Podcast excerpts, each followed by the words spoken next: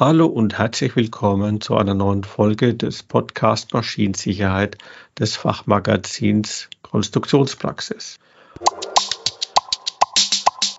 Heute reden wir zum zweiten Mal darüber, wie man die Manipulation von Schutzeinrichtungen verhindert. Im ersten Teil haben wir die Strategie besprochen, wie man die Anreize mindert, Manipulationen zu begehen beziehungsweise Schutzmaßnahmen natürlich zu umgehen. Und jetzt in diesem Teil gehen wir zur Strategie Nummer zwei über. Wie mache ich das Umgehen einer Schutzeinrichtung möglichst schwer? Das erklärt uns mein Standardgast Matthias Schulz, seines Zeichens der Geschäftsführer bei HiQ Text aus Aalen. Grüß dich, Matthias.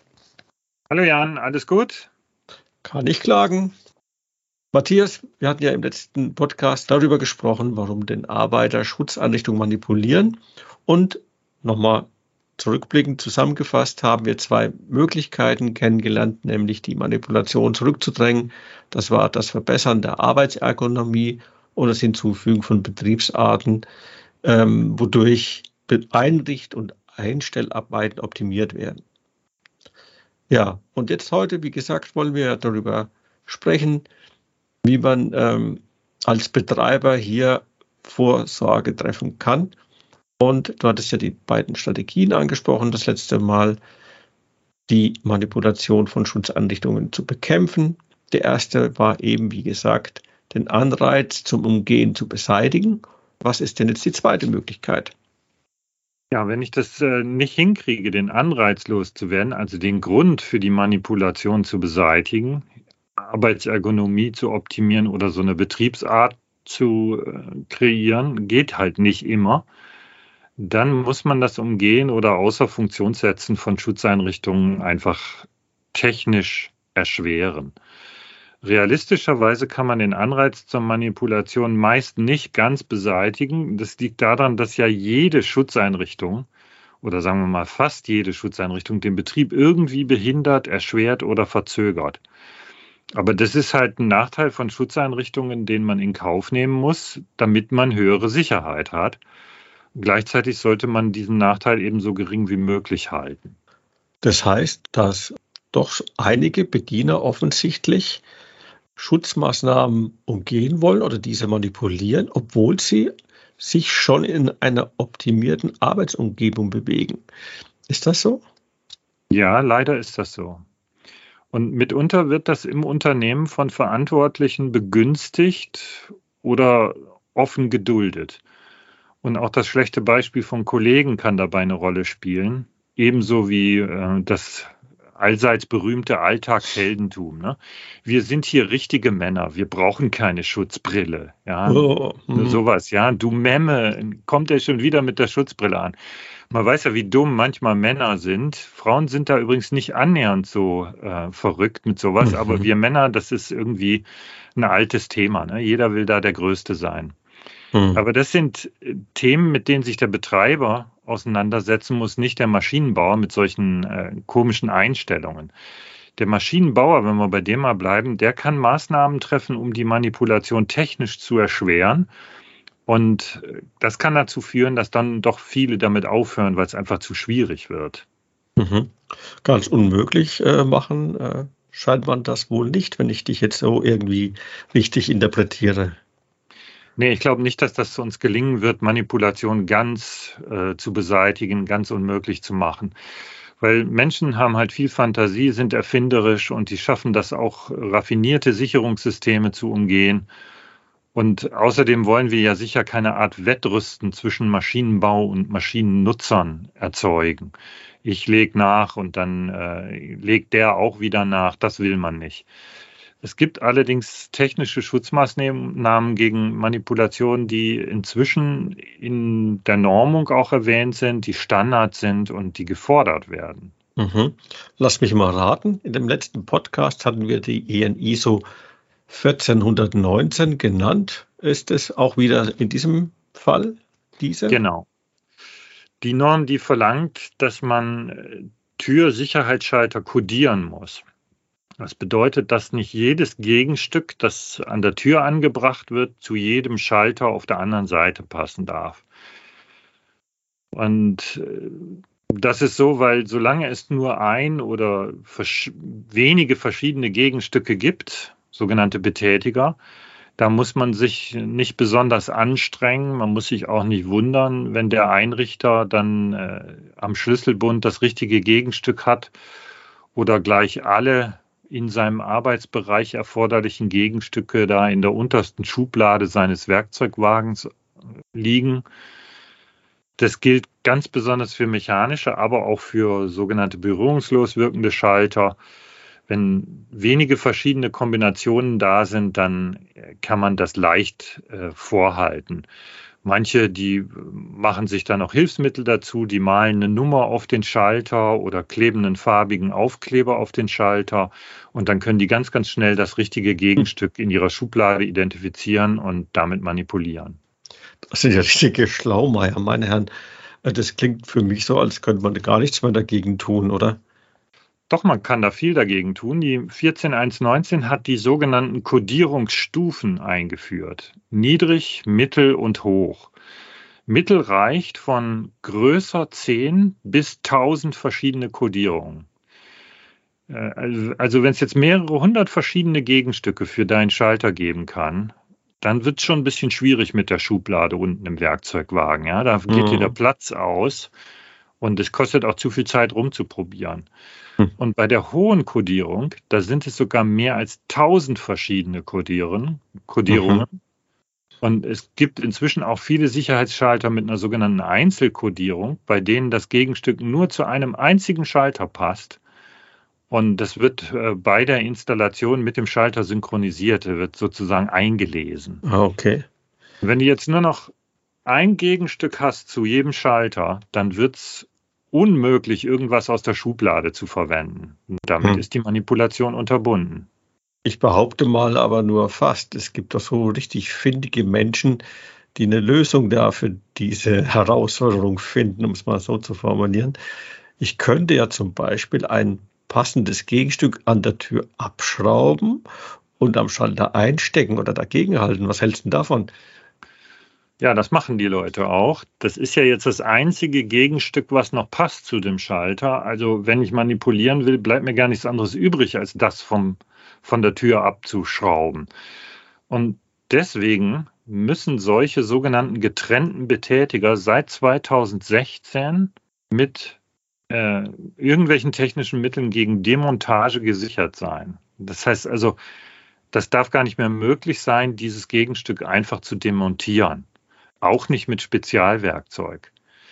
Äh, die Norm erwähnt da vier Möglichkeiten. Man soll das Gegenstück schweißen, kleben, mit Einwegschrauben oder mit Nieten festmachen. Jede andere Möglichkeit, die man sich ausdenken könnte, müsste dann mindestens genauso zuverlässig sein wie diese vier. Ne? Schweißen, kleben, Einwegschrauben, Nieten. Und wenn du das jetzt versuchst zu entfernen, etwas, was hingenietet ist oder was geschweißt ist, das wird nicht ohne Spuren bleiben. Und die sind dann, um mal einen Spaß draus zu machen, der ein bisschen makaber ist, die sind dann mit einer Hand weniger nach dem Unfall auch nicht so leicht zu beseitigen, solche. Mann, oh Mann, das war jetzt echt Englisch hier, die Einlage. ja, das heißt dann, weitergedacht für den Maschinenbauer, dass er nicht mehr einfach nur zum Kabelbinder greifen kann, um ein Gegenstück zu befestigen, ja, sondern er muss sie wirklich so befestigen, dass man sie nicht demontieren kann, ja.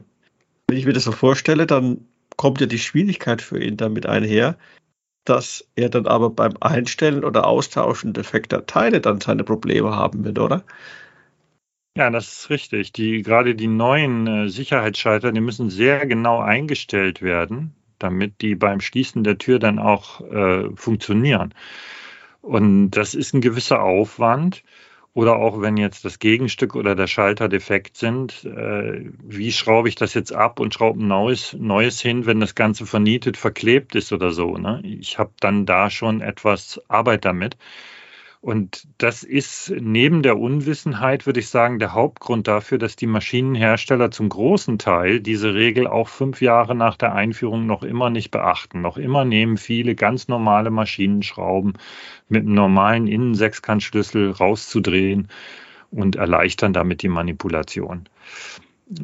Sie müssen einfach lernen, diesen Nachteil in Kauf zu nehmen. Zur Demontage benötigt man dann eben als Servicetechniker eine Bohrmaschine oder einen Winkelschleifer. Das ist zwar ärgerlich für den Servicetechniker, aber es verhindert eben die Manipulation weitgehend.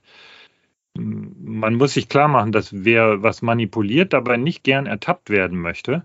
Und wenn man dazu jetzt bohren muss, dann äh, wird man so eine Manipulation nicht schnell wieder rückgängig machen können, schon gar nicht nach einem Unfall. Und das bedeutet, man lässt sie lieber sein. Wir hatten die rechtlichen Konsequenzen ja auch schon angesprochen im letzten Podcast. Äh, kein Wunder also, dass man da auch nicht erwischt werden möchte. Bei solchen Maßnahmen, wie du sie beschrieben hast, da wäre ich jetzt persönlich als Maschinennutzer schon so frustriert, dass ich mit der Manipulation aufhören würde. Wie sieht es in der Praxis aus? Leider nicht alle. Und deswegen gerade bei gering oder niedrig oder mittelkodierten Schaltern wird das Manipulieren dann oft fortgesetzt und deshalb fordert die Norm bei gering kodierten, also zehn verschiedene Kombinationen oder mittelkodierten bis 1000, noch zusätzliche Maßnahmen zu wählen. Eine von den beiden folgenden. Man muss entweder die Schaltfolge des Sicherheitsschalters überwachen, um Abweichungen vom Sollzustand zu erkennen. Geht aber leider nur bei vielen kurzen Zyklen, wo dann also die Steuerung sozusagen beobachten kann, ob der Schalter immer im richtigen Rhythmus betätigt wird. Ähm, oder man muss den Sicherheitsschalter verdeckt montieren oder so einbauen, dass er schwer zugänglich oder unzugänglich ist, solange die Schutzeinrichtung offen ist. Wie kann ich mir denn das vorstellen? Ja, wenn die Maschine zum Beispiel eine Haube hat, die man auf und zu machen muss, oder äh, eine horizontal oder nach oben öffnende Schiebetür hat, dann kann man ja den Schalter im Gehäuse der Maschine platzieren, statt ihn an der Schließkante der Tür anzubauen. Bei normalen Schwenktüren kann man einen Scharnierschalter verwenden. In einem Fall aus meinem Kundenkreis hat ein Maschinenbauer den Sicherheitsschalter an der neuen Version seiner Wasserstrahlschneidmaschine so versteckt, dass Kunden anriefen, um zu fragen, wo der denn sei. Manche Hersteller verwenden auch bewegliche Klappen, die beim Öffnen vor der Tür, von der Tür dann betätigt werden und dann den Schalter irgendwie abdecken. Das sind ja schon recht schlaue, konstruktive Möglichkeiten, so eine Manipulation zu bekämpfen. Bedeutet das in Folge, dass das Thema Manipulation verhindern zunehmend oder gar hauptsächlich zum Problem der Maschinenhersteller geworden ist? Nee, ganz und gar nicht. Das sehen vielleicht manche Betreiber so, aber es ist in erster Linie ihr Thema, also ein Betreiberthema. Der Betreiber muss erfassen, ob manipuliert wird. Und die deutsche Betriebssicherheitsverordnung ist da seit 2015 strenger. Die verlangt in Paragraph 3 bei wiederholten Gefährdungsbeurteilungen zu ermitteln, ob die Schutzeinrichtungen tatsächlich verwendet werden und ob die ausreichenden Schutz bieten. Im Paragraph 10 der Betriebssicherheitsverordnung wird gefordert, dass man äh, Schutzeinrichtungen prüfen und instand halten muss. Und nach Paragraph 12 muss der Betreiber seine Mitarbeiter auch unterweisen, und zwar gerade bezüglich der Verwendung von Schutzeinrichtungen und persönlicher Schutzausrüstung. Für Rüst- und Einrichtarbeiten, bei denen Schutzeinrichtungen stören, muss der Betreiber sichere Arbeitsverfahren und alternative Schutzeinrichtungen festlegen wenn man äh, die normale Schutzeinrichtung außer Funktion setzen muss oder sogar abbauen muss. Und das ist alles im Paragraph 11 der Betriebssicherheitsverordnung gefordert. Also vom gesetzlichen Rahmen her ist das in erster Linie ein Betreiberthema. Der kommt also nicht aus der Verantwortung heraus. Er ist also dann auch sogar der Hauptverantwortliche hinsichtlich Manipulation. Habe ich das dann so richtig verstanden? Absolut. Die Berufsgenossenschaften und die Gewerbeaufsichtsämter verlangen heute, dass die Betreiber gefährlicher Maschinen regelmäßig Begehungen durchführen, um zu erfahren, ob manipuliert wird. Ich muss dazu einen Bericht auf den Tisch legen können, wenn ich da Besuch bekomme. Und wenn ein Betreiber Manipulationen vorfindet, feststellt, dann muss er untersuchen, warum die Mitarbeiter das tun. Und dann muss er was unternehmen, um das abzustellen. Das sind ja ganz klare Regeln, die ja auch schon eine Weile gelten, wie du gesagt hast. Ähm, die Manipulation geht weiter. Warum? Das ist ein bisschen wie bei der Kindererziehung, würde ich sagen. Ähm, man braucht da Konsequenz, ein gutes Vorbild und äh, wie bei Kindern ständige Wiederholung. Das reicht nicht, dass du äh, deinem äh, fünfjährigen Dötz einmal sagst, dass er abends die Zähne putzen soll. Das musst du wahrscheinlich jeden Abend zweimal sagen und immer die gleichen Ermahnungen gebrauchen, dann irgendwann funktioniert. Vor allen Dingen aber würde ich sagen, darf das Nichtbeachten von Sicherheitsregeln im Unternehmen nicht bagatellisiert werden oder stillschweigend geduldet werden. Mhm. Das heißt, wie bei Eltern, eine lästige Pflicht, jeden Abend sich hinzustellen ne, und sagen, hey, hier, mach mal hin. Ähm, könnte ich mir vorstellen, dass das auch dem Maschinenhersteller, beziehungsweise, Entschuldigung, dem Betreiber natürlich ähnlich geht. Kümmert er sich also dementsprechend darum oder eher nicht?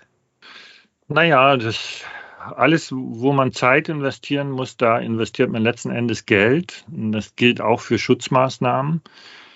Das bedeutet also in der Konsequenz ganz klar, dass Sicherheit die Effizienz und damit den Gewinn eines Unternehmens schmälern kann oder zumindest könnte. Und wir sprechen deswegen heute auch vom sogenannten Teufelskreis der Manipulation. Mit der neuen Maschine geht es langsamer voran, weil die einfach äh, andere Schutzeinrichtungen hat, nämlich strengere sozusagen als die alte. Das frustrierten Bediener und sein Vorgesetzter ist da auch nicht glücklich damit, weil alles irgendwie langsamer geht und komplizierter ist. Und jetzt kommt dann das Alltagsheldentum, von dem wir schon gesprochen haben. Der Bediener erfindet einen Weg, um produktiver zu sein. Er manipuliert an der Maschine. Dadurch steigt jetzt der Ausstoß, Zeitaufwand sinkt, der Chef ist glücklich und erstmal passiert gar nichts. Es passiert möglicherweise jahrelang kein Unfall, aber dann irgendwann doch gibt es einen Unfall oder einen Banalunfall. Und jetzt fängt man dann an, den Schuldigen zu suchen, wie wir beim letzten Podcast schon gesagt haben. Und was auch ganz oft passiert, also in den Fällen, die ich erlebt habe, mit Unfällen immer passiert ist, totale Überreaktion. Man fügt jetzt nämlich noch weitere Schutzmaßnahmen hinzu, die die Maschine noch ineffizienter machen. Mhm. Und dann ist die Unzufriedenheit natürlich sofort wieder da und die ganze Chose geht wieder von vorn los.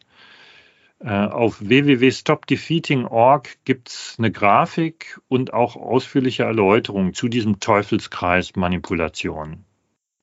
Liebe Leser, diesen Link finden Sie auf unserer Internetseite begleitend zu diesem Podcast.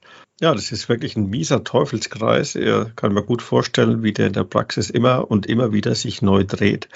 Wie komme ich da raus aus der ganzen Chose? Also die Macher von stopdefeating.org geben dazu viele Empfehlungen.